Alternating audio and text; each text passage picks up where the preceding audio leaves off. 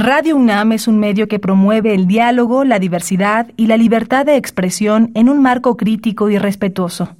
Los comentarios expresados a lo largo de su programación reflejan la opinión de quien los emite, mas no de la radiodifusora. La Facultad de Derecho de la UNAM y Radio UNAM presentan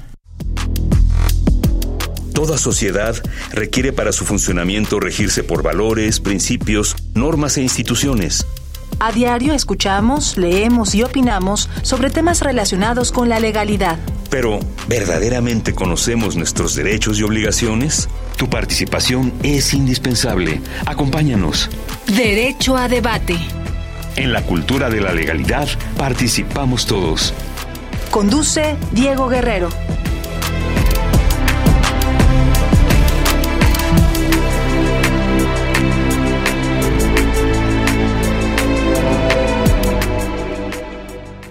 Hola, ¿qué tal? Muy buenas tardes. Bienvenidas, bienvenidos a Derecho a Debate. En la cultura de la legalidad participamos todas y todos. Mi nombre es Diego Guerrero y como cada martes les agradecemos que nos sintonicen por el 96.1 FM. Estás en Radio UNAM. El día de hoy, bueno, pues vamos a las voces universitarias y regresamos a los micrófonos de Radio UNAM. Estás en 96.1 FM. Las voces universitarias.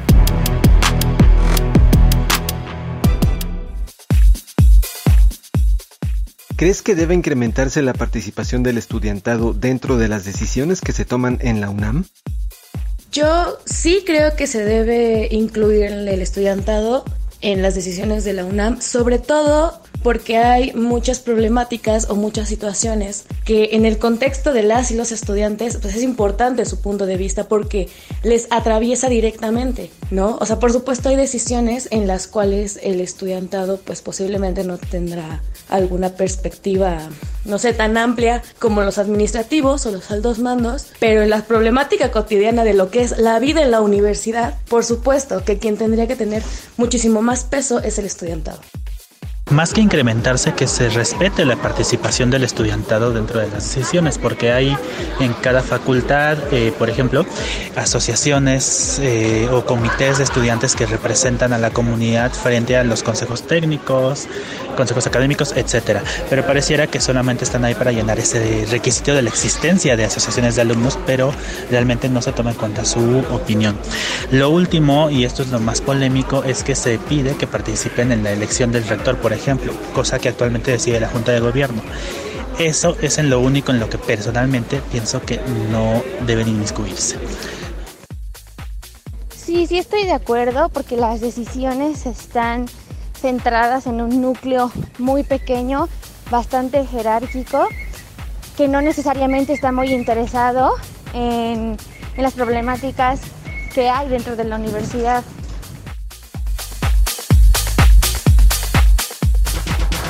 Síguenos en Instagram, Facebook y Twitter como Derecho a Debate. Vamos a presentar a nuestros invitados, son representantes de la Facultad de Derecho en los diversos consejos. Está Ingrid Sorit Martínez, alumna de sexto semestre y consejera técnica. Ingrid, bienvenida a Derecho a Debate. Ahora como invitada. Hola, muchas gracias. Estoy encantada de estar aquí con ustedes. De verdad, estoy muy, muy emocionada. Como el profesor Diego ya nos comentó, soy consejera técnica de, sexto semestre y pues encantada de estar aquí. Lo que necesiten, estoy a sus órdenes. Gracias, Ingrid. Nos acompaña Rodrigo Uri García Jiménez, alumno de octavo semestre y también consejero técnico. Rodrigo, bienvenido.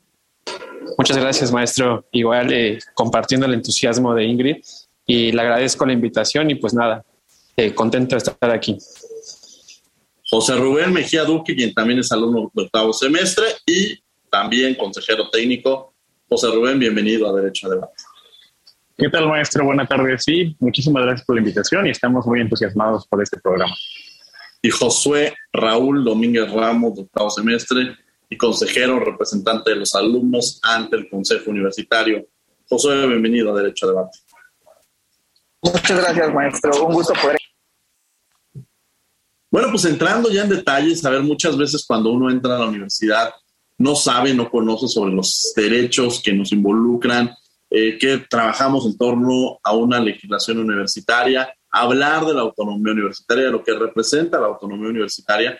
Hay que recalcarlo, la autonomía universitaria no es estos mitos y realidades que existen en torno a la misma, en la que se dice que uno no puede entrar, que la policía no entra a la universidad porque es un territorio ajeno al Estado mexicano, sino realmente lo que representa la autonomía. Y la autonomía representa que tenemos esta facultad de destinar nuestros recursos como mejor lo considere la universidad, pero no es que, sino hay todo un proceso, incluso pasa por las comisiones respectivas y por el propio Consejo Universitario. Hay también esta situación de elegir los planes de estudio, es decir, si hubiera un cambio de, gobierno, pues no quiere decir que si entra un gobierno y dice yo tengo una ideología de izquierda, vamos a cambiar todos los planes de estudio de la universidad y vamos a transitarlos hacia el camino o viceversa. Pasar por un gobierno que es mucho más conservador y que consideraría pues de que ciertas materias ya no tienen auge, que tendríamos que cambiarlas o incluso querer romper con este esquema también que es la universidad laica como, como lo es nuestra universidad. En fin, la autonomía de la universidad tiene sus propios organismos y cuando hablamos de democracia, que también creo que eso es importante recalcarlo, muchas veces se dice es que la universidad no es democrática. Y he escuchado voces que dicen es que no eligen a sus autoridades.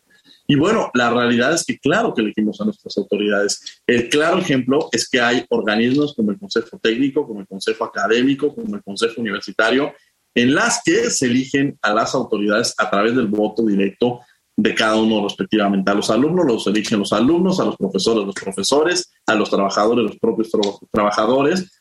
Y en este proceso, pues bueno, a su vez hay una democracia directa como la que estoy mencionando, pero también hay una democracia indirecta. En la universidad vimos una democracia indirecta, por ejemplo, cuando dicen al rector lo elige un grupo selecto. Bueno, hay todo un proceso, porque al final de cuentas eh, hay una democracia directa que, como ya lo mencionaba, eligieron a estos representantes que a su vez a la Junta de Gobierno la elige el, Consejo Universitario de una forma indirecta a estas grandes cabezas, a estos seres que de alguna manera han aportado mucho a la universidad y que siguen aportando.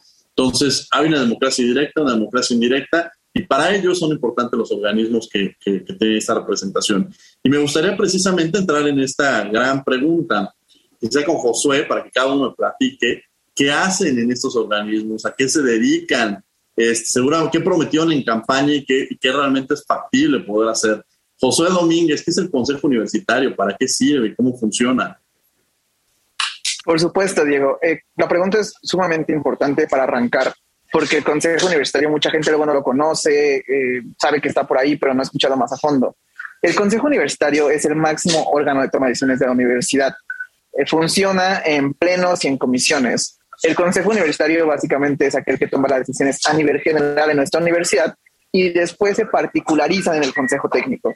En ese sentido, el Consejo Universitario aprueba el presupuesto anual, aprueba el nombramiento de los miembros de la Junta de Gobierno. Por ejemplo, tú nos decías, es que el rector no lo elegimos directamente. Bueno, tal vez no lo eliges directamente, pero votas por consejeros universitarios y ellos votan por los miembros de la Junta de Gobierno que eventualmente acaban eligiendo al rector.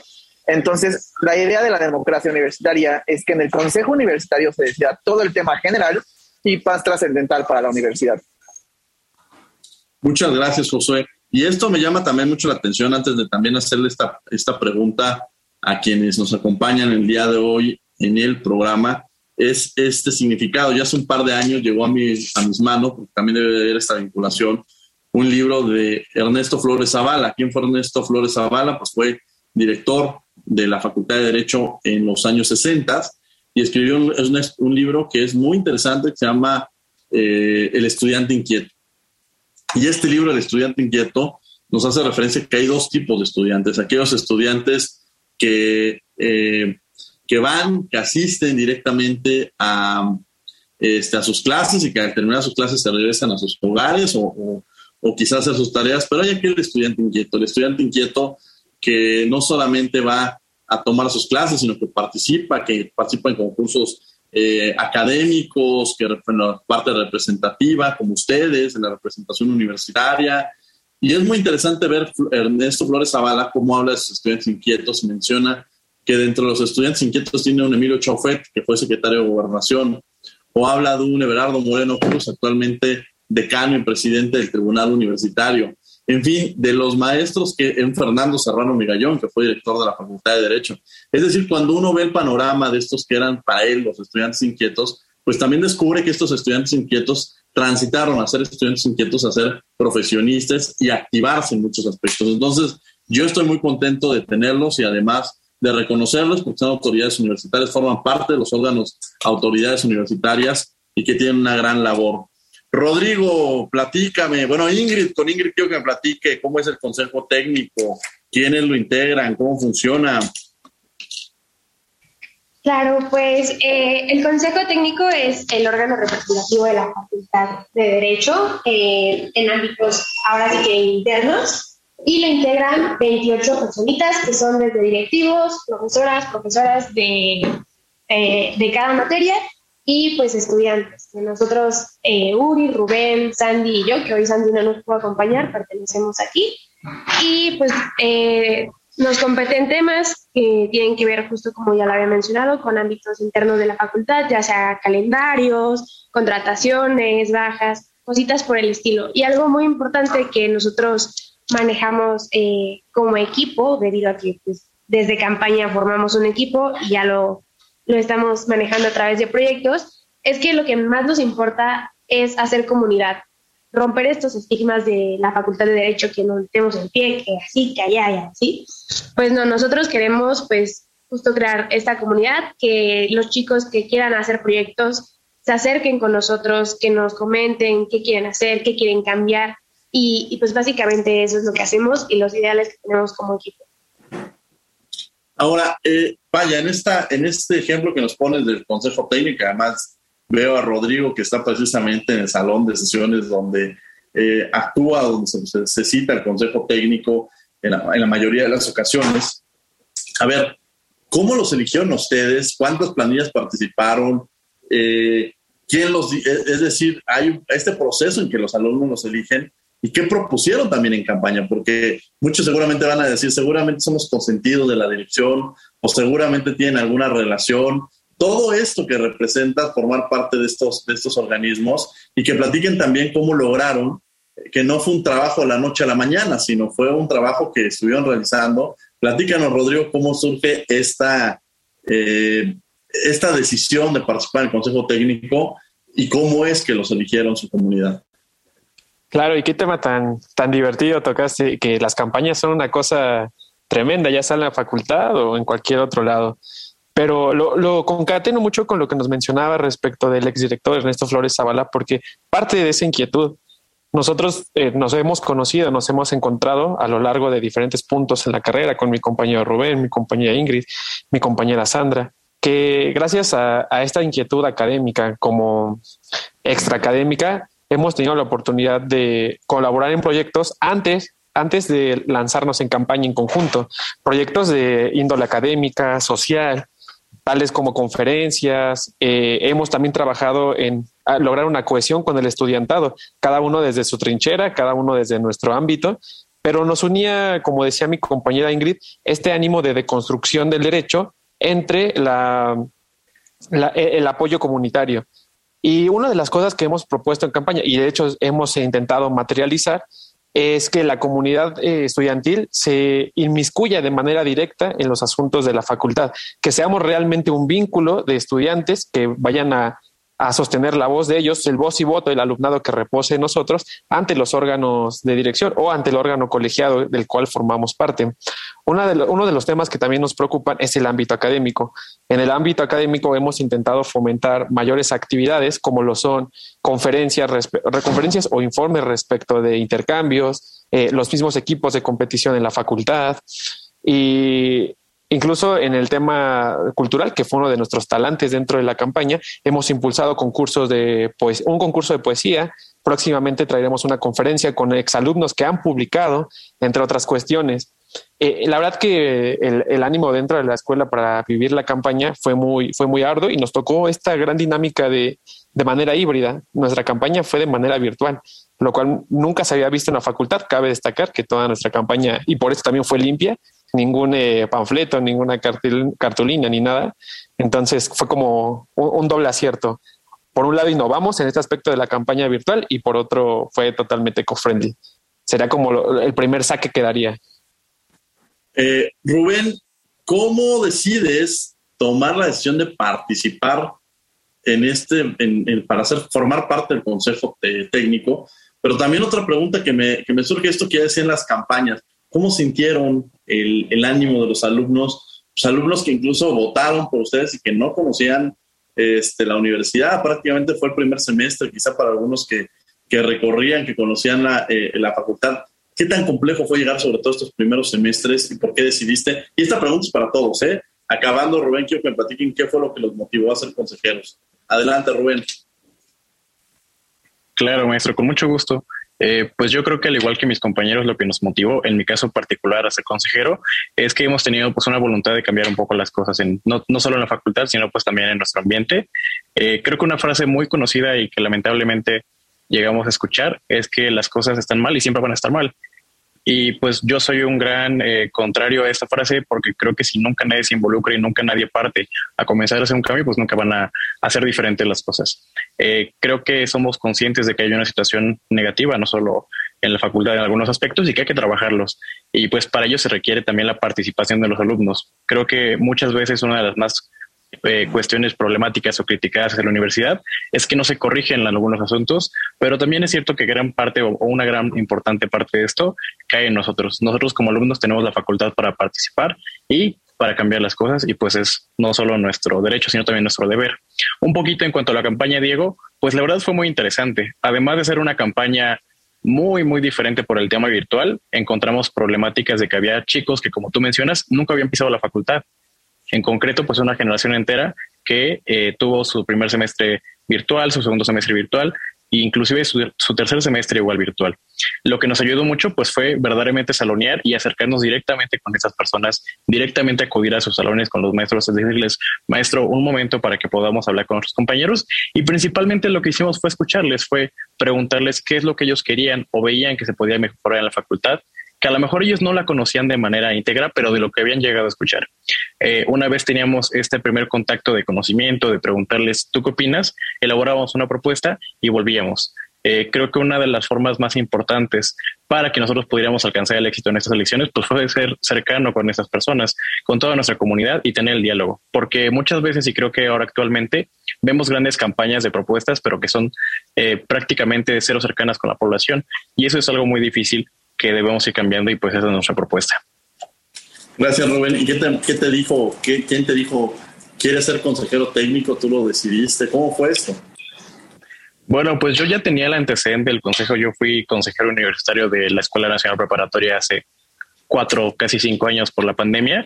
En ese entonces, no sé si recuerde, maestro, que un alumno de Prepa 8 desapareció porque unos policías lo, lo llevaron cautivo, estuvo dos días desaparecido y finalmente apareció. En ese momento yo estaba estudiando en la prepa número 9 en el plantel Pedro de Alba y junto con varios compañeros dijimos, pues vamos a organizarnos para exigir a la UNAM que pues se pueda apoyar a este compañero, ¿no? O sea, es alguien que vive día a día nuestra, nuestra actividad, es nuestro semejante y le está pasando la situación.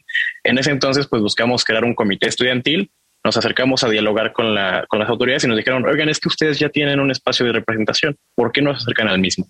Igual realicemos una, una planilla y con esta misión eh, pues de que nuestro compañero no volviera a, repetir esta situación, no se le volviese a tratar de la misma manera y ningún otro estudiante volviese a, sufrir lo mismo, pues buscamos este, irnos integrando y pues desde ahí comenzamos. Ya posteriormente, pues en la facultad, como mencionaba Urias algunos momentos, eh, creo que todas las personas que nos encontramos presentes, pues nos llamó la atención eh, ir participando, haciendo proyectos, foros y sobre todo buscando el diálogo. Gracias, Rubén. Ingrid, voy contigo. Generalmente también las voces de los estudiantes tienen que hablar en los diversos espacios, no solamente en temas, son, eh, entendería, buenos estudiantes. Ahorita les voy a preguntar hasta públicamente que voy a escuchar su tía, su tío, su familia, el promedio que llevan, cómo van académicamente hablando, porque también creo que eso es importante. Son representantes de los estudiantes y lo mejor que esperas es que sean los mejores estudiantes los que nos representen. Pero justo en eso quizá voy a cambiar un poco el, el, el debate que tenemos porque me surge también, este, y, sobre todo alumnos informados. En, la, en el país está sucediendo ahorita un tema de violencia contra las mujeres, en el mundo me atrevería a decir. Eh, me atrevería a decir también que es un problema que no solamente representa la universidad, sino que es un problema eh, que nos tiene a todos consternados desde diversos aspectos e incluso pues hoy, hoy en las, eh, pues hoy en la mañana también nos recibimos frente a una situación que nos mueve a todos, que nos lleva también a una situación muy compleja, que es presente precisamente lo de una joven que desaparece en el estado de Nuevo León. Eh, esas voces, también los estudiantes son portavoces, tienen esta enorme responsabilidad, Ingrid. Eh, hablar de estos temas me parece de gran importancia, eh, que conozcan y cuál es tu, posición respecto a esta situación y sobre todo a las estudiantes que un día salen, van a, sus, a su facultad y que, y que de pronto en su regreso aguan una fiesta legítimamente porque pues están en esta etapa de la juventud en la cual tiene una fiesta y que se le quiere responsabilizar quizá a las amigas que también son más jóvenes que pues en ese momento y que ha, caído el peso sobre todo en ellas cuando creo que más allá de eso que desde luego revictimizar a, a unas jóvenes es todo lo que representa. ¿Cuál es tu opinión respecto a este tema? Quiero que me opines y antes, pero quiero que me digas qué te orilló a ser consejera técnica. Claro, claro. Eh, me gusta mucho esta pregunta, por, bueno, estas preguntas, porque yo las vinculo mucho. Realmente siempre se ha escuchado que la Facultad de Derecho tiene una posición no eh, un tanto dura con las mujeres, que ha sido una carrera dominada en su mayoría por hombres, pero a mí lo que me movió fue el, crear esta comunidad de sororidad entre mujeres. De hecho, fue algo que se vio este 8 de marzo, no sé si pudieron acompañarnos ahí. De verdad, la explanada de la, del águila llena, llena de, chicas, de maestras, de exalumnas, que estábamos gritando al unísono, derecho está presente, ¿no? Y fue algo hermoso, fuimos alrededor de 500 miembros en la marcha y, realmente me movió mucho. De hecho, yo estaba llorando en la marcha porque dije, ¿cómo es posible que viniendo de, de esa historia que antecede a la Facultad de Derecho, estamos haciendo historia? Ahora sí que justo les, les decía a las gorritas del contingente, saben que chicas no somos histéricas, somos históricas. O sea, esto es algo que nunca se había visto, una unión tan grande de mujeres en la Facultad de Derecho. Y, me movió muchísimo. Eh, entonces, yo quería hacer un cambio desde el punto de vista del papel de la mujer en el derecho, que ahorita sí estamos con todo, en todos los ámbitos. Entonces, estoy, eh, pues en ese sentido fue, fue en gran parte lo que me movió. Y mi punto de vista sobre lo que, lo que pasó, eh, realmente me dolió mucho. Eh, justo en mis redes pueden ver cómo soy muy activa en el tema de género. Y en la mañana publiqué que yo ya estaba harta, estaba harta de que, ¿sabes qué? Ves un, un papel de Se Busca y de repente no puedes eh, ya terminar ese caso porque te llegan 10 chicas más que están desaparecidas. Entonces es muy triste, es muy decepcionante el vivir en un México que es un, es un país, digámoslo justo, es un país feminicida, ¿saben? O sea, es muy triste la situación en la que estamos viviendo las mujeres, que ya no puedes confiarte ni del amigo, ni del novio, ni del maestro, ni de cualquiera. Entonces, eh, es muy triste y es aún más triste que siempre se busca eh, darle como la culpa a cualquier mujer cercana, ¿saben? O sea, la culpa no era de las amigas que dejaron a Devani, la culpa no era de que la mamá la dejó ir a fiesta, la culpa no era de que la hermana tal, tal, tal, tal. La culpa siempre va a ser del feminicida. Entonces, eh, es muy triste y realmente espero que, esta unión, que esta sororidad que estamos eh, haciendo las morritas nos ayude muchísimo a enfrentar la situación del país. Y yo estoy segura de que somos más los buenos eh, y que pronto eh, podremos cambiar la situación en la que nos encontramos. Gracias, Ingrid. Creo que ese tema también era importante tocarlo. Josué, ¿qué te orilló y esto también a ser consejero universitario? ¿Qué te movió a, a participar en este proceso. Son de las primeras negociaciones que llega. Seguramente con tu compañera este, era este rollo de quién va de propietario, quién va de suplente, que hay que recalcar que ambos tienen participación, no es como quizá en Cámara de Diputados que está el propietario y que el suplente nada más eh, participa si el, si el propietario pide licencia o como podría ser, sino aquí ambos van a las sesiones, eh, quizá uno vota en la, en la plenaria, pero al final de cuentas ambos tienen sus propias comisiones, su propia participación y creo que también eso permite que, que haya esta, esta, continuidad y que también es importante que lo conozcan los alumnos para que no digan, ah, es que yo quería ser propietario, yo quería ser suplente, sino ambos tienen una participación importante, pero también entiendo que las negociaciones, ¿cómo se llevan a cabo? ¿Cómo llegas, te acercas con, con tu compañera de fórmula, ya se conocían? ¿Cómo se acercan a ustedes incluso que son de semestres distintos? Que eso también es un, un ejercicio importante. Y se, y, y se conocen en un proceso de pandemia en el cual no hay tanta posibilidad de conocerse, de encontrarse, de saber qué perfiles quieren participar. Es decir, fue una, como ustedes lo dicen, el país está en una situación completamente distinta, una pandemia que nos ha movido, nos ha cambiado a todos y desde luego estos procesos electorales no son distintos. Josué. Por supuesto, Diego. Eh, en cuanto a mi motivación para entrar al Consejo Universitario, como dice Rubén, a veces las cosas eh, están mal y la gente piensa que tienen que seguir así todo el tiempo. En particular, yo había tenido un historial de participar en asociaciones civiles, en sociedades estudiantiles desde la preparatoria. Yo no había tenido como algún acercamiento al consejo como tal, pero sí a temas de organización estudiantil. Entonces, cuando yo quedo en la facultad, la verdad es que yo llegué bastante perdido, no sabía dónde estaban los salones, hay mucha apatía de parte de, a veces, un poquito de los alumnos, como cada quien está en su rollo. Y a mí eso no me gustaba. No me gustaba la idea de una persona entrando desde cero y que no tuviera quien le ayudara. Entonces, poco a poco en mi dinámica y en mi andar por la universidad, pues era de, necesitas apuntes, te los paso. Tienes tal duda o tienes tal problemática dentro de la escuela, yo te la resuelvo. Y eso fue orientando a que a la larga yo comenzara a conocer eh, gente de semestres más abajo que se apoyaban un poco en el tema de que yo ya conocía alumnos, de que yo ya conocía tales profesores y les podía recomendar qué profesor era bueno en qué materia y demás situaciones. Entonces, cuando vine la convocatoria para el consejo, pues vaya, tuve este ímpetu de lanzarme porque entendí que desde un espacio democrático dentro de la universidad se podía cambiar las cosas. Yo creo firmemente que es importante democratizar a las autoridades de nuestra universidad y no me refiero nada más a un sentido del voto. Creo que es muy importante tener una cercanía con las autoridades.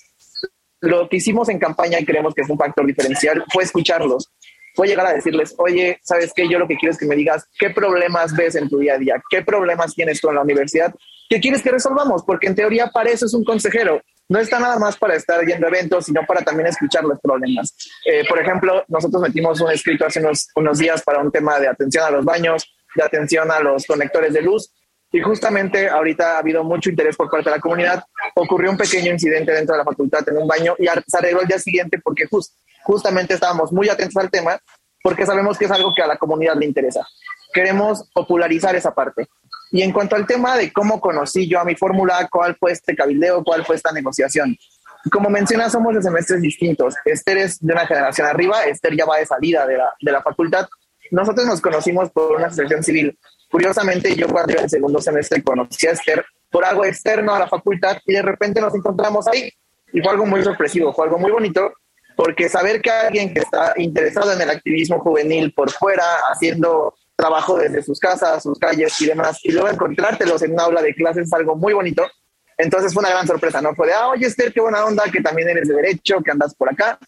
Entonces cuando salió de la convocatoria tuvimos ese diálogo, que suena muy, muy rígido, suena algo muy difícil de decidir, pero como mencionas, para fines prácticos, un suplente y un propietario es exactamente lo mismo. ambos tienen comisión, ambos acuden a las sesiones del consejo, ambos representan, ambos tienen voz. Eh, un suplente puede hablar perfectamente. La única diferencia es que no vota en cuanto a temas de sesión en pleno. En particular, en este caso, por ejemplo, si yo asisto a la sesión del pleno y Esther al mismo tiempo, Esther no puede emitir su voto, pero si yo no estoy, ella tiene la facultad de emitirlo para que derecho no se quede sin representación al momento de votar. Nuestra dinámica realmente fue un tema de generación. No queríamos que el titular de la fórmula saliera siendo a un consejero. Queríamos que en cuanto a ese sentido, la facultad tuviera un consejero que siguiera estudiando mientras fuera consejero universitario. Entonces, Esther me decía, me queda muy poquito tiempo estando en la carrera, considerando que el periodo de consejero universitario son dos años. Por eso fue la decisión. Y también es muy importante recalcar que nosotros como planilla fuimos completamente paritarios. Todas nuestras fórmulas fueron paritarias y lo mismo con la titularidad. Había dos mujeres como titulares y dos hombres como titulares de las fórmulas. Optamos por la paridad sobre todo. Muchas gracias, Josué. La verdad es que también nos habla un poco este proceso de negociación y este que, empieza. La verdad es que yo a veces lo he platicado, pero las grandes rivalidades, las grandes alianzas políticas, después profesionales surgen en la universidad, es donde construimos, generamos equipo, hacemos aliados y eso hay que tenerlo muy presente. Y sobre todo yo lo que les digo mucho a, las, a mis compañeras, a mis alumnas, alumnos, compañeros es eh, realmente radica mucho en construir lo más que se pueda dentro de la facultad. Eh, yo de pronto conozco personas de otras facultades, de otras universidades, y lo, que les digo es el gran privilegio que tenemos que somos una comunidad muy grande. O el día que vayamos por un expediente y resulta que el que nos va a dar el expediente fue un compañero, ahí dependerá si el día que me pidió, me preguntó la tarea, si le dije o no le dije la tarea, de eso dependerá. Entonces, estas alianzas desde universitarias creo que vale mucho, mucho la pena y además ustedes se visibilizan todavía más, ¿no? Yo puedo decirles que en algún momento de mi vida, no diré los años, pero estuve en el Consejo Universitario, fui representante del Consejo Universitario y guardo ahorita una muy buena relación con mis compañeras y compañeros que, que participaron, este, desde un maestro que, que Cristian Bernal Porras, que es juez y que, y que, fue consejero técnico, el comisionado presidente de, eh, del Info Ciudad de México, este, Aristides, Rodrigo G, este, desde luego también eh, Sergio Méndez, a un amigo que le tengo una estima y ahorita es cónsul en China y que fue consejero eh, académico.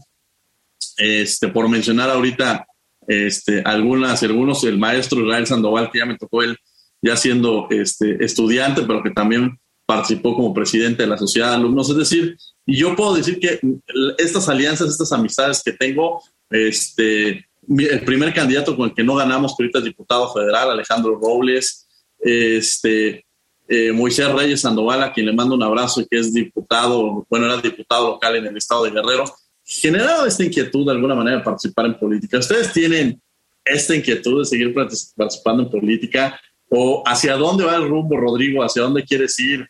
¿Hacia dónde te ves? Qué pregunta, muy, muy, eh, muy interior, pero yo creo que nos une también el ánimo colectivo de querer participar en temas que generen esta, esta participación activa, pero es bien curioso porque eh, dentro de la universidad la democracia evidentemente funciona diferente a la democracia externa. Esto por las finalidades que se tienen dentro y fuera de la universidad. Sin embargo, creo que muchas veces se pudiese pensar que el ámbito político eh, se sigue después de esto. Sin embargo, creo que en mi caso, en lo particular, eh, mi corazón se encuentra en, la investigación, en la academia. Es justo donde me quiero desarrollar. Es un tema bien debatido porque ha habido oportunidades. Tú sabrás, digo, que has estado también en estos eh, puestos que gracias a, las actividades que se desarrollan, gracias al contacto con el alumnado, pues se presentan muchas relaciones y también eh, ciertas actividades que pueden abonar a un desarrollo político. Yo creo que no está peleado siempre y cuando tengamos bien claro la convicción. Tú planteabas hace rato, ¿por qué decidimos ser consejeros? Y, creo que de todos mis compañeros y compañeras se desprenden ideales muy nobles y líneas bien definidas, como lo son el generar comunidad, ayudar a los demás, trazar estas líneas de acción concreta y que nuestro discurso no se quede en meras palabras. Y me recuerda mucho la frase de José Martí, creo que todos compartiremos esto, que la mejor forma de, de, de hacer, más bien la mejor forma de decir es hacer que las cosas no se queden en discurso. Y creo que si seguimos esta, esta línea y convicción, la vida se encargará de, ponernos en el lugar en el que podamos ayudar de mejor manera a las personas. Y, como dices, también uno se encuentra muchos compañeros después. Uno de los temas por los cuales me inmiscuí en este tema del consejo fue por otra consejera técnica, ex consejera técnica, se llama Adriana Macedo, a mí me pareció una compañera sumamente brillante y me pareció muy, eh, muy adecuado seguir su trayectoria y cómo me inmiscuyo en estos temas, pues es también gracias a ella y también a estas mentorías que ha desarrollado hacia mí. Y justo ella tiene esta, esta trayectoria en el Poder Judicial, que igual también tuvo en su momento lo de acercarse a la política, hacer política joven. Sin embargo, creo que cada uno traza su camino. Ella lo trazó, lo trazó hacia el camino judicial. Yo lo quisiese trazar hacia la academia, hacia la investigación. Y pues nada, son temas bien complicados y a ver a dónde nos llevan estas decisiones. Qué bueno que lo menciona, Rodrigo, porque al final, digo, política no es necesariamente la que se lleva a cabo en partidos políticos. O sea, la política es esta, tiene otras vertientes y al final, este, compartir, yo lo, que le reconozco este, a ustedes es que son buenos estudiantes, como lo, lo mencionaba anteriormente, que no han descuidado su vida académica, que por el contrario lo, lo han seguido fortaleciendo. Les genera vínculos con los profesores, también esa es una, una realidad y desde luego también le mandamos un saludo a la ex consejera Adriana, quien también ya la hemos tenido aquí en el, programa Derecho a Debate como conductora, no como invitados el día de hoy que los tenemos ustedes y que además me da enorme gusto recibirlos aquí a través de los micrófonos de Radio UNAM en 96.1 FM. Estamos en Derecho a Debate. A ver, hemos tocado ya estas, estas partes. Yo también supongo que este ánimo que los mueve eh, yo le preguntaría a Rubén cuánto te pagan al mes por ser consejero, este, en, qué, en qué bolsa te pagan, cuánto, cuánto es el, seguramente muchos dirán es que seguramente les, este, les pagan ahí un, un, sueldo que van a, a la Secretaría General. ¿Pasa eso? ¿Pasa eso? ¿Les pagan por ser consejeros, este Rubén, o es pro bono? Este, ¿Cómo funciona esto? No, eh, Diego, fíjate que, que, la verdad es que todo lo hacemos pues de manera gratuita. Muchas veces está esta imagen, incluso hay rumores, ¿no? De, oye, es que los consejeros les pagan por el trabajo y mira cómo lo hacen, ¿no? no creo que nunca se puede tener a todos a gusto, pero no, la verdad es que todos los proyectos, todo el tiempo eh, destinado, todo, todas las encuestas, todos los acercamientos, todas las gestiones lo hacemos eh, exclusivamente pues porque, porque es nuestro deber, pero no, no recibimos ninguna remuneración, no recibimos ninguna ventaja, no recibimos nada extraoficial. Seguimos, eh, al igual que el resto de los alumnos, pues únicamente dedicándonos al estudio y a las demás materias académicas, pero por parte de la universidad o de la misma facultad no tenemos ninguna remuneración ni ninguna ventaja o beneficio específico por hacer nuestro, nuestro trabajo. Rubén, ¿a qué te quieres dedicar tú después? ¿Hay intereses políticos en la academia, el Poder Judicial, en algún partido político, ser diputado, senador, presidente de la República? Yo debo contarles ahí una anécdota. Porfirio Muñoz Ledo compitió la presidencia de la Sociedad de Alumnos en la Facultad de Derecho contra Miguel de la Madrid. Y este, la ganó Porfirio Muñoz Ledo.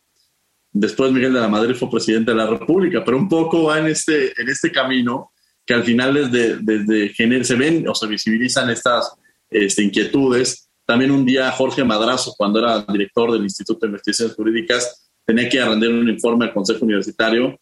Este, lo rindió después como procurador, le preguntaron, oiga, ¿no tiene nervios de ir ahorita a la Cámara de Diputados? Y, él, y él respondió, no, ya pasó por el Consejo Universitario, ya pasé frente al máximo órgano donde están todas las mentes más abiertas, más especializadas.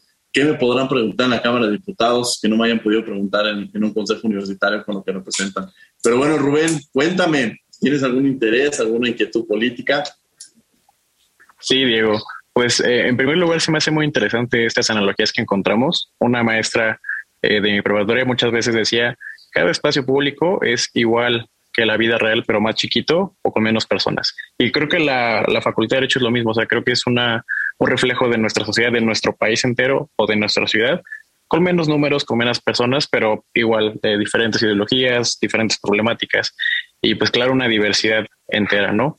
Eh, en este entendido, sí, a mí me interesan dos aspectos eh, principales. Primero, el académico, porque tengo, eh, a mí me encanta muchísimo el tema de la educación eh, inclusive muchas de las actividades que hemos realizado aquí en la facultad pues han ido en ese camino a generar cursos propedéuticos, asesorías, porque yo soy un fiel creyente de que la educación es un medio de transporte para la mejora social.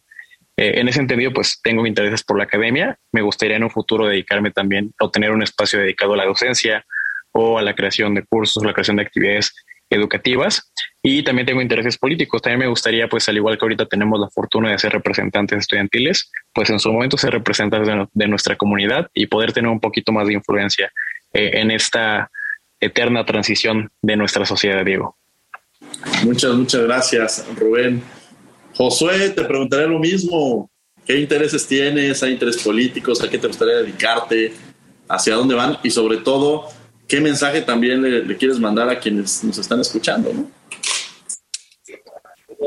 En cuanto a, a qué me quiero dedicar a futuro, creo que la, la profesión del abogado es una profesión muy, muy noble. El tema del derecho da para muchísimas cosas. A mí en lo particular, la rama del litigio no me llama tanto, al igual que otros de mis compañeros han mencionado, creo que sí hay un interés político porque desde la preparatoria yo me acuerdo que cada vez que veía algo mal en la calle, algo mal en el gobierno, decía es que yo lo quiero cambiar, pero no puedo. Y desde la organización civil se han logrado varios cambios y ahorita tenemos la enorme, enorme fortuna de poder representar a estudiantes y hemos notado que realmente podemos ayudar mucho. Entonces, yo espero algún día que si las cosas se dan, si la gente lo permite, poder yo algún día tener un cargo donde yo pueda hacer un cambio por mi país. También puede ser alguna función gubernamental y no necesariamente democrática.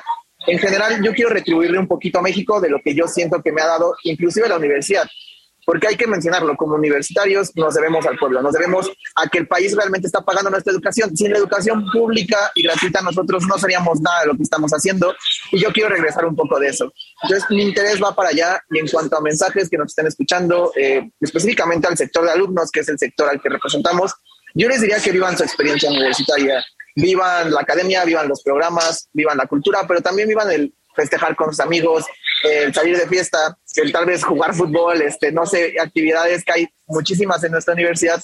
Y yo creo que la UNAM es el centro de cultura más grande que ha tenido el país en muchísimo tiempo, que te permite crecer muchísimo. Yo estoy seguro que si no fuera por la UNAM, yo no sería ni de cerca lo que he llegado a hacer el día de hoy con mi vida. Entonces, nada, que vivan su universidad y la aprovechen al Ingrid, ¿qué intereses, qué, a qué aspiras? ¿Qué es lo que te gustaría hacer? Y también te quiero hacer otra pregunta. ¿Cómo la relación con las autoridades? ¿Es ríspida? ¿Sientes que los escuchan? ¿En el consejo técnico sienten que los profesores les dan su lugar de, de, consejeros? ¿O creen que hay alguna diferencia? ¿Cómo ha sido esta comunicación con las autoridades? Pero antes contéstame cuáles son los intereses que tiene Ingrid Solís Martínez.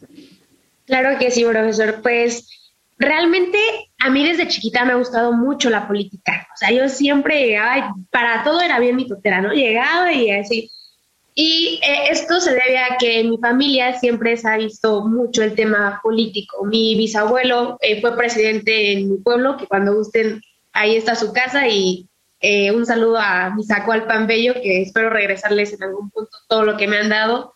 Y mi, mi abuelito concursó también por la presidencia, eh, mi tío fue presidente también municipal, entonces mi familia viene de, políticos, ¿no?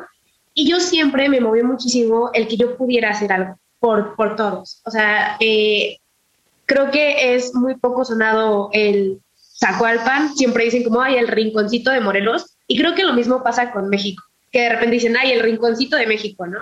Entonces yo creo que justo como Chabela Vargas lo mencionaba, México es un gigante dormido y creo que pasa en todos los pueblos, en todos los estados, en todo el país. Entonces yo realmente espero poder poner mi granito de arena, poder hacer algo, ser presidenta municipal, si en algún momento la vida lo permite, ser presidenta de México, sería increíble poder, justo como Josué lo menciona, regresar un poco de todo lo que nos ha dado, de las oportunidades y de cambiar, justo como lo mencionamos, la situación no es favorable, pero podemos hacer de dos cosas, solo quejarnos o hacer algo al respecto. Entonces yo decido hacer algo al respecto por mi país y porque sé que lo podemos sacar adelante entre todos. Este, la comunicación con las autoridades y profesores, eh, creo que justo como usted lo menciona, profesor, eh, tenemos una buena relación con todos los profesores al, ser como estudiantes que están todos ahí todo el tiempo. Eh, fue algo que se vio mucho en campaña. Nosotros les escribíamos a algunos maestros como, hola, disculpe, podría pues eh, brindarnos la oportunidad de hablar con su clase.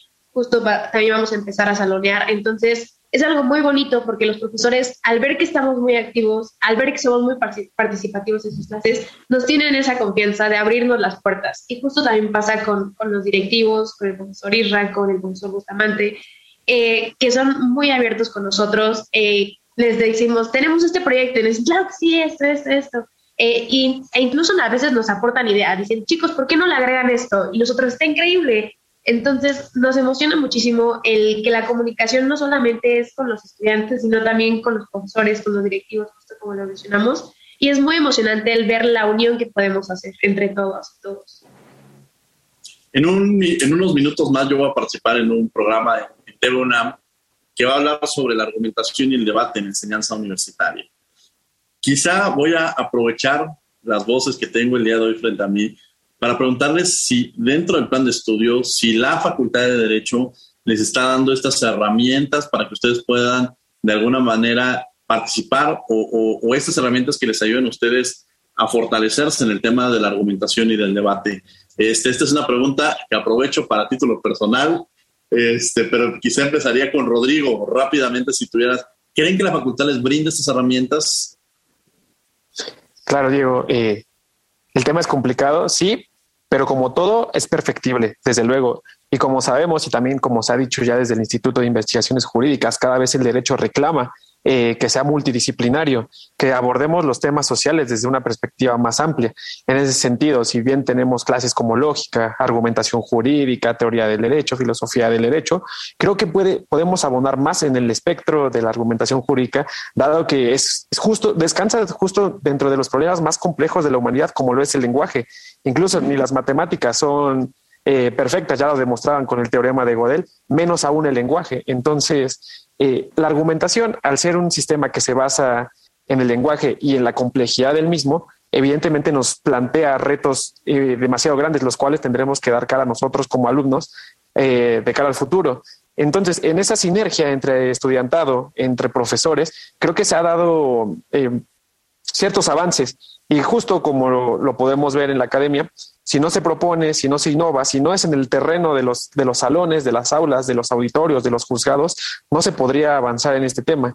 Entonces, la respuesta concreta sería, sí tenemos herramientas para enfrentar los temas de argumentación jurídica, sin embargo, podemos mejorarlos. Una de las mejoras en este tema sería, por ejemplo, tomar eh, cursos respecto de la naturaleza del lenguaje o cursos respecto ya más a lo, a lo práctico, cursos respecto a la implementación de la argumentación jurídica, tal vez más horas en las aulas, eh, más bien en las, en las salas de conferencias orales que tenemos, puede ser una idea, algunas de ellas, eh, y creo que sería por esa vía, Diego. Rubén Mejía, la misma pregunta. Sí, Diego, pues yo concuerdo con nuestro compañero Rodrigo. Creo que nuestra facultad cuenta con la parte eh, al menos eh, suficiente para decir que contamos con esas herramientas, pero creo que todavía se puede mejorar, sobre todo en el tema práctico. Creo que muchas veces nuestra carrera está planteada de una manera muy teórica y muchas veces nos dicen pues que la práctica se va a ejercer cuando estemos pues de manera profesional trabajando, ¿no? Sea de manera por medio de una pasantía o bien ya ejerciendo profesionalmente. Sin embargo, desde mi punto de vista y que he platicado con algunos compañeros, creo que a nuestra facultad le vendría bien tener un poco más de práctica y no únicamente en las materias que pues sí serían ya de práctica, ¿no? Como serían juicios orales en materia penal o juicios orales en, materia civil, por mencionar algunas, ¿no? Creo que si en todas nuestras materias añadiésemos al menos un poco una unidad o una parte de una unidad para la argumentación, eh, sea cada materia la correspondiente, pues generaríamos que al final, en décimo semestre, pues tuviéramos una práctica muy útil que ya conociéramos estos, estas herramientas y que cuando llegásemos a la vida profesional o concluyésemos la licenciatura, pues estuviéramos verdaderamente preparados y capacitados para ello, para hacerlo de manera excelente. Ingrid, ¿qué herramientas crees que te está dando también la facultad referente a esta posibilidad del debate, de la argumentación jurídica? Creo que a raíz del nuevo plan de estudios tenemos materias como oratoria, como retórica, justo de argumentación jurídica, que nos aportan muchísimas herramientas. Eh, yo creo que también influye mucho el que eh, debemos de tener más práctica, pero también yo quiero invitar a todos este, a que se metan a los talleres que da la facultad, a los cursos, a los talleres, a los diplomados, porque esos, ese tipo de, de que a lo mejor una hora le dedicas a la semana a cursos por el estilo, te van a aportar muchísimo. Yo realmente siempre estoy tratando de meterme y meterme a mil cursos porque ahora el campo laboral es muy competitivo. Entonces, mientras más herramientas tengas, más posibilidades tienes de ahora sí que salir adelante. Entonces, eh, de verdad, métanse chicos y chicas, es muy fructífero y muy emocionante el poder conocer de cualquier cosa. Gracias, Ingrid. Vamos a tener que ir a una pausa, vamos a Descubriendo tus Derechos y regresamos a los micrófonos de Radio UNAM, estás en 6.1 FM. Descubriendo tus derechos. Derecho a ser votado. El derecho a ser votado o sufragio pasivo es un derecho con que contamos las y los ciudadanos para ser elegidos en los procesos electorales y dar representación a sus iguales. Este derecho está restringido en nuestro país a personas que pertenecen al Estado eclesiástico. No deben ser ministros o ministras de algún culto y no estar en servicio activo en caso de pertenecer al ejército.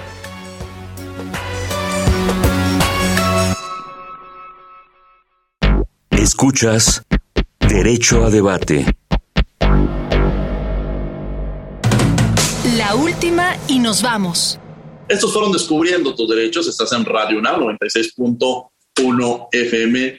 La última nos vamos con Josué, Josué Domínguez, estudiante y consejero representante alumno ante el Consejo Universitario de la Facultad de Derecho. Pues muchas gracias, Diego. En cuanto al tema de, oratoria en la Facultad de Derecho, yo siento que el plan de estudios fue un factor trascendental.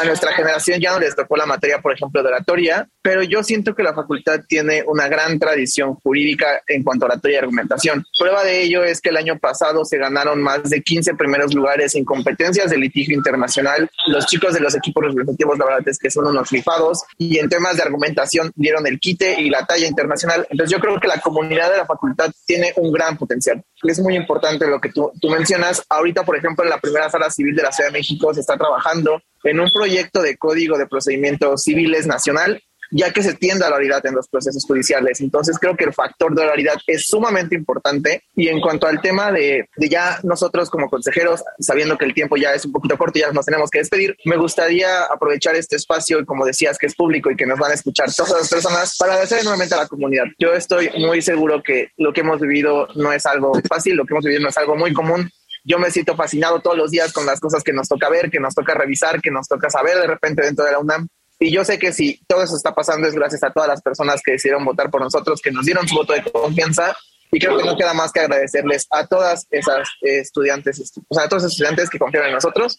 Y pues nada, a ti por el espacio, Diego, la verdad es que siempre es un gusto escuchar tu programa. Yo soy un fan porque siempre traen temas sumamente interesantes y es muy, muy interesante porque más que un programa rígido acaba siendo una plática muy interesante para toda la comunidad. Entonces agradezco mucho. Gracias, Josué. La última nos vamos, Rubén Mejía. Claro, maestro, pues antes, Diego, agradecerte muchísimo por la invitación. Nosotros encantados y si se puede repetir la ocasión, pues mejor aún. Eh, para despedirnos, pues únicamente, eh, creo que uno de los puntos más importantes que podemos mencionar ahorita es invitar nuevamente a la comunidad a volver a inmiscuirse en todos los aspectos de la UNAM.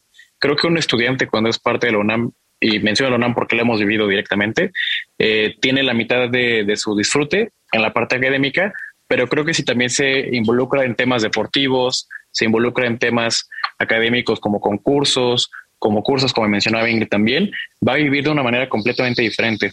Creo que si se les permite a ustedes por, por su tiempo, por su vida, el quedarse en la facultad después de las clases, atender a los clubes que están creados, por ejemplo, el club de ajedrez que tiene muy poquito de creación, eh, la alberca olímpica la tenemos a un lado, tenemos las islas para pasear, tenemos un museo, múltiples museos dentro de Ciudad Universitaria, tenemos el Estadio Olímpico, eh, tenemos eh, pues una inmensidad de, de cosas y de actividades por realizar y de verdad que si las realizamos y si nos metemos en ello, vamos a disfrutar muchísimo más nuestra experiencia. Volvemos de una pandemia que cambió radicalmente nuestra forma de vida, pero tenemos ahora la oportunidad de disfrutar esto eh, de manera, pues al menos libre, que esperemos se mantenga así, que ya no vuelva a subir este tema del COVID y, pues disfrútenlo, sobre todo que, que aprovechen su universidad. Gracias, Diego. Gracias. La última y nos vamos, Ingrid Solís. Como, como último mensaje, agradecerles a todas las personas que, que hicieron esto posible, justo como lo mencionaba Josué, que nos dieron esa oportunidad, que confiaron en nosotros. Eh, de verdad, pues hemos estado trabajando desde la primera semana en la que eh, ocupamos el cargo, hemos estado ahí, dale, dale, dale, dale. Entonces, pues estamos muy emocionados, eh, de verdad. Eh, acérquense a nosotros si tienen algún proyecto, si quieren ejecutar algo, si dicen, ¿sabes qué? Falta esto, falta aquello en la facultad. Acérquense, de verdad. Nosotros estamos trabajando como equipo y cualquier persona que se nos acerque y diga, ¿sabes qué? Yo quiero ser parte de su equipo, adelante, lo recibimos con los brazos abiertos y algo que me gusta mucho de, de cómo lo estamos llevando en UNE Derecho, que también están incluida eh, Laurel y Rolón, les mando igual un saludo y un abrazote, es que eh, nosotros nos vemos como una familia y entonces a la facultad la vemos como nuestro hogar y es algo que nos gusta muchísimo. Nosotros cuidamos a nuestra familia y cuidamos nuestro hogar, entonces estamos eh, muy felices de estar aquí con nosotros. les digo a todos siempre en cada proyecto, chicos, démosle el 100% y hagámoslo con corazón. Entonces, pues muchísimas gracias, profesor, por, por darnos el espacio. Y pues cuiden el planeta, chicos. Les mando un abrazo y tomen agüita. Gracias, Ingrid. Bueno, pues muchas gracias, Rodrigo Uri, por haber estado con nosotros. Nos queda un minuto para que podamos hablar. Sí, claro, Diego. Eh, maestro Diego, le agradezco bastante la invitación y abusando de la, de la confianza, pues invitarlos a nuestro concurso de oratoria llamado María Cristina Salmorán, que va a tener lugar el 2 de mayo, justo en esta dinámica de fomentar la oratoria y la argumentación jurídica. Va a ser interuniversitario, entonces no importa la universidad donde sean, el único requisito es ser estudiantes actuales. Y pues nada, recordarles y hacer un extenso comunicado a, a nuestros compañeros, a la comunidad universitaria, que somos conscientes de la dimensión y el peso social y la importancia que ha tenido la universidad dentro del desarrollo de la nación y que como tal asumimos las responsabilidades, el compañerismo y sobre todo nuestro cargo que estamos dispuestos de las 24 horas del día a desarrollar con un ánimo universitario, con corazón, desde luego, con profesionalización y siempre dispuestos a dar lo mejor para nuestra querida universidad. Yo les agradezco mucho a Josué, a Rodrigo, a Rubén, a Ingrid que han estado con nosotros el día de hoy aquí en Derecho Debate. Desde luego, los invitamos todos los miércoles. Estamos en Canal 22, el Canal Cultural de México, en Cultura al Derecho, a las 7 y media de la mañana, a las 5 de la tarde y en los diversos horarios que nos presta este espacio cultural. Desde luego agradecemos a la Facultad de Derecho a Radio UNAM, en la coordinación Renata Díaz Conti, redacción de las notas, Ana Salazar, asistencia Mari Carmen Granado, Sergio Sultado y Eduardo Cabrera, comunicación y difusión Sebastián Cruz, controles técnicos y producción Paco Ángeles. No olviden que nos escuchamos de ley todos los martes. Esto fue Derecho a Debate. Por hoy concluye la discusión, pero no se pierdan el próximo tema en Derecho a Debate. En la cultura de la legalidad participamos todos.